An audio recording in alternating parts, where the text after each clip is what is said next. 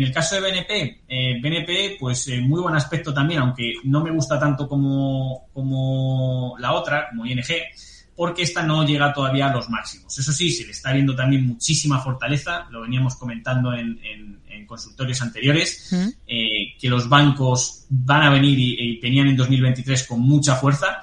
Superar en el caso de, de BNP Paribas la estrategia de 51,60 con un rectángulo o un posible también doble suelo, le llevaría un objetivo prácticamente de 64,40 y yo actualmente pues no, no, no la sacaría al menos hasta que, que, llegara al objetivo o eso sí vigilaría que no se perdiese al menos la media de 30 sesiones que actualmente va en 49,80. Esto es como yo lo vería para el medio largo plazo.